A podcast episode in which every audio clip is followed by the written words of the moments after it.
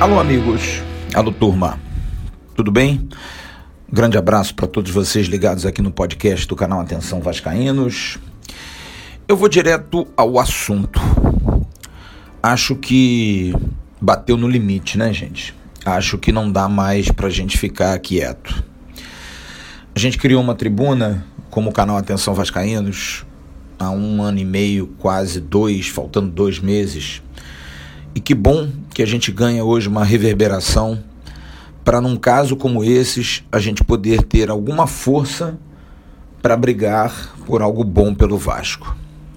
Há muitos anos a gente ouve, vê, constata o quanto o Vasco é um clube odiado pelo sistema.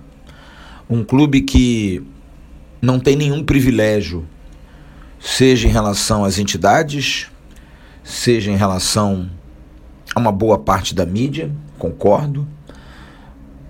Fiz parte dela durante muitos anos e sei como é o jogo. Sei como é, principalmente nas entrelinhas, esse jogo. Convivi durante muitos anos com aquela velha máxima: o outro dá mais audiência. Só que isso chega num ponto que atinge as pessoas, atinge a paixão das pessoas, atinge a saúde das pessoas, atinge aquele sentimento que a gente não pode perder no futebol, que a gente já está até perdendo pelo dia a dia, pelo que vem rolando, pelo que vem acontecendo, em função de um futebol monocrático, de um futebol sonso, de um futebol jogado num mesmo estádio. Ué, ou o Flamengo não foi campeão carioca alguns anos atrás, jogando todas as partidas do Maracanã. Só que a gente precisa mudar isso. Porque ninguém joga sozinho. Ninguém está sozinho no mundo. Não estou dizendo aqui que é um complô, não estou dizendo aqui que A, B ou C tem mais privilégios do que os outros. Mas que há interesses, sim, há interesses. As pessoas da arbitragem são todas elas responsáveis por isso. Não quero acreditar. Já convivi com árbitros, já fiz até revista de árbitros no Rio de Janeiro e sei que tem muita gente correta, muita gente boa. Mas, como diria o capitão Nascimento, o sistema é F. A gente sabe o quanto vale a queda, o insucesso de times aqui no Brasil. Porque o futebol ele move paixões, ele move interesses gigantescos, econômicos, de audiência. Então, privilegiar certos clubes é manter o status quo, é ter o mais por cima. É um pouco da cara do Brasil, que privilegia as elites, que privilegia certas castas e que longe de fazer uma igualdade social. E aqui fala uma pessoa que não é nem um pouco de esquerda, que recrimina tudo que foi feito pela esquerda nesse país, mas que não é radical ao ponto de achar que a extrema direita é a solução. Eu acho que um bom consenso, um bom meio é sempre muito importante, que as pessoas se entendam.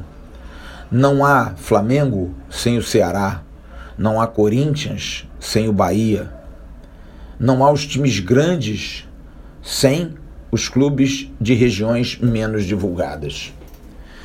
O que a arbitragem brasileira faz hoje com o advento do VAR é muito perigoso. É uma arma na mão de uma criança. E por que, que eu estou falando isso? Porque eu não quero dizer que os caras sejam mal intencionados, que os caras erram deliberadamente, mas eles brincam de Deus, eles brincam com o VAR. Não há critério nenhum, absolutamente nenhum. E o que é mais engraçado, que são pessoas que têm telhado de vidro enorme. O seu Leonardo Gaciba, por exemplo, sempre foi um árbitro enrolado, sempre foi um árbitro difícil. Ou vocês lembram a Copa do Brasil de 2009? O pênalti não dado em cima do Elton contra o Corinthians lá em São Paulo. Sim, podia ter classificado o Vasco, mas não foi dado. Por quê? Para quê? O Vasco está na segunda divisão. Ah, o Vasco tá, né? O Vasco, né? É o Vasco do Eurico, né?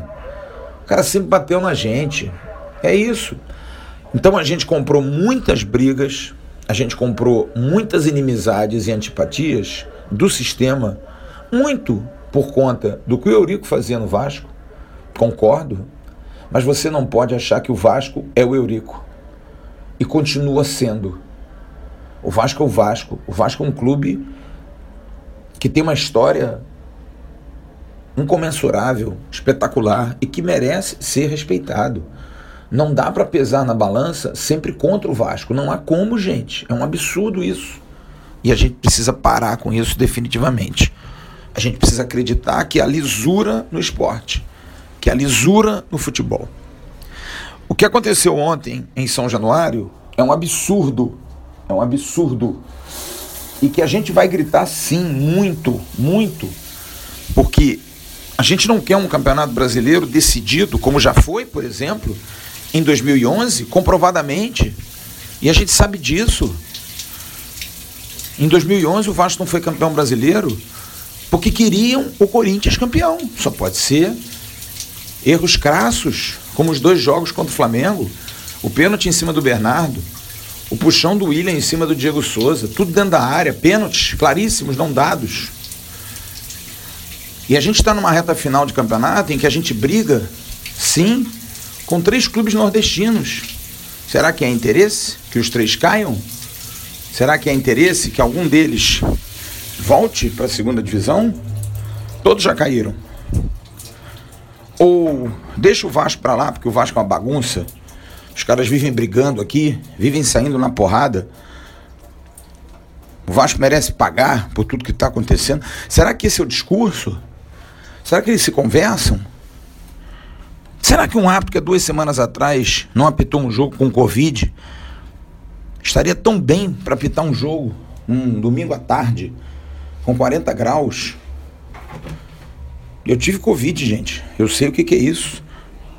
Até hoje eu tenho sequelas. Eu me canso. Eu tuço. Veja o Vanderlei. Tudo bem, o Wilton Pereira Sampaio é um é um atleta, mas será que não dava para ser outro, não? Ou é muita vontade de botar o Wilton Pereira Sampaio num jogo do Vasco? É muita vontade? Qual é a intenção? Qual é o interesse?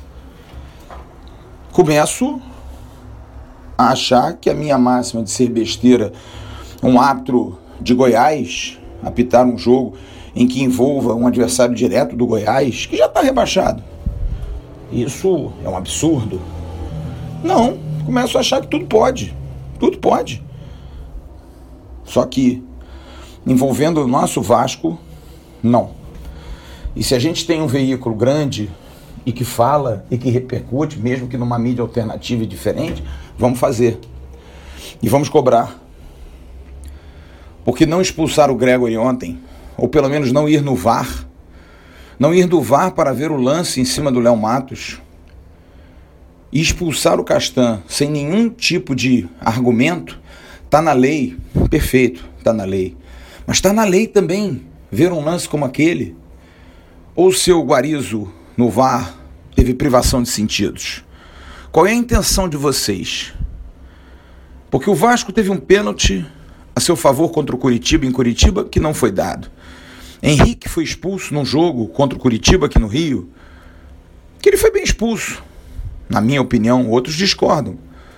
Mas o lance foi ao VAR. Um lance muito próximo. Lance de contato. Quantos lances o Vasco teve nesse Campeonato Brasileiro? Contra o Flamengo. Que o Diego merecia ser expulso e não foi. Contra o Flamengo. Em que Guilherme Parede faz o cruzamento para o cano empatar o jogo e foi dado por conta de um nariz um impedimento. Vamos atrás, 2019, o gol de Werley contra o Corinthians. Vamos mais atrás, o gol de Jô em 2017, com a mão lá na Arena Corinthians. E nada. E contra o Vasco, sempre. Ora, gente, vamos parar com isso.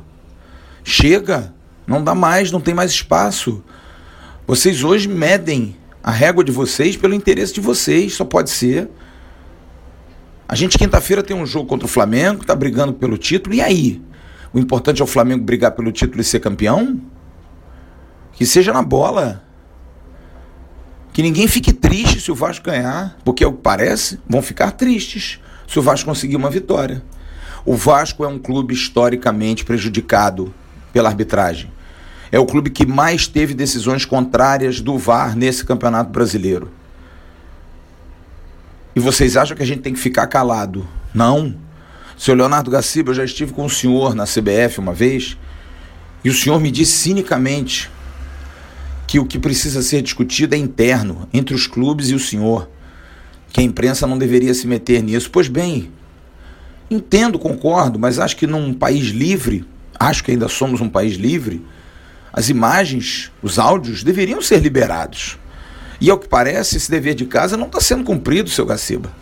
Porque com os clubes toda semana temos um problema ou precisamos fazer o que o São Paulo fez de gritar, espernear da troca de um árbitro. E depois vocês passaram a respeitar. Ou precisamos fazer o que o dirigente do esporte fez, gritando, dizendo que é um complô, que os times do Rio estão sendo privilegiados. E aí, de repente, você vê medidas como essas. O que, que é? O Bahia é muito forte? O Bahia é poderoso? É um clube forte, sim, mas é poderoso a ponto de ter dois pesos e duas medidas? O Volpe pode agredir com o chute, com o soco, o Hernando, goleiro do São Paulo. E nem amarelo é. O Castan entra com o pé, num lance que ele está de costas, e é expulso imediatamente. O Gregory do Bahia pode fazer o que ele fez tranquilamente. O Thales Magno empurra um lateral do Fluminense que lhe deu duas, três porradas seguidas e é expulso no Vasco Fluminense do primeiro turno sendo agredido, empurrou. Não foi uma agressão, não foi um soco, não foi um pontapé. O Bruno Henrique dá um coice no jogador do Goiás, desloca o maxilar do jogador do Goiás e não, não foi com intenção.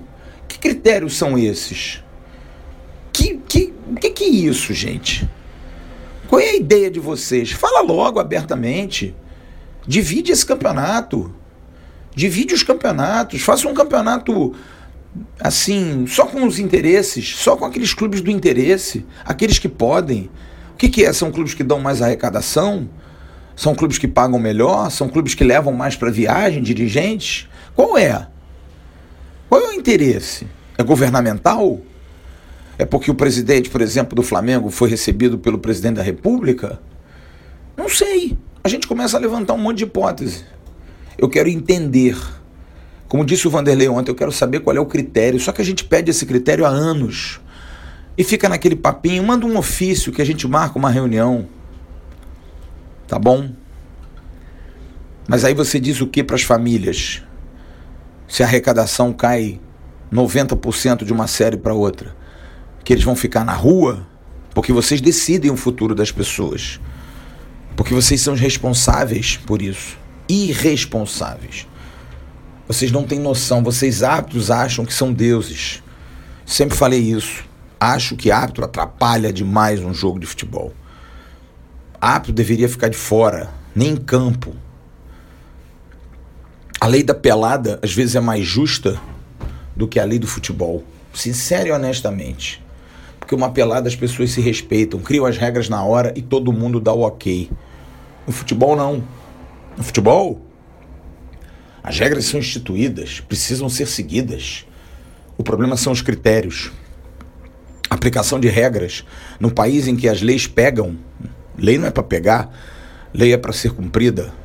E a gente pergunta: até quando? Até quando a gente vai gravar vídeos, podcasts, opiniões dadas para nada? Essa discussão é de longa data, só que agora existe algo que entrou no futebol e que para mim destrói o futebol, destrói, absolutamente destrói o futebol, que é o VAR. Porque o VAR tira a graça da espontaneidade. Mas se ele entrou, usemos, respeitemos, criemos critérios para serem usados. E não usar ao bel prazer de qualquer um. Porque aí é fácil. Aí a gente faz o que a gente quer. A gente usa quando acha que vale, quando um clube A é melhor do que o outro, quando um está mais bem colocado que o outro, no momento decisivo de uma partida. O senhor Wilton Pereira Sampaio e o senhor Guarizo não podem mais passar na porta de São Januário. Não podem.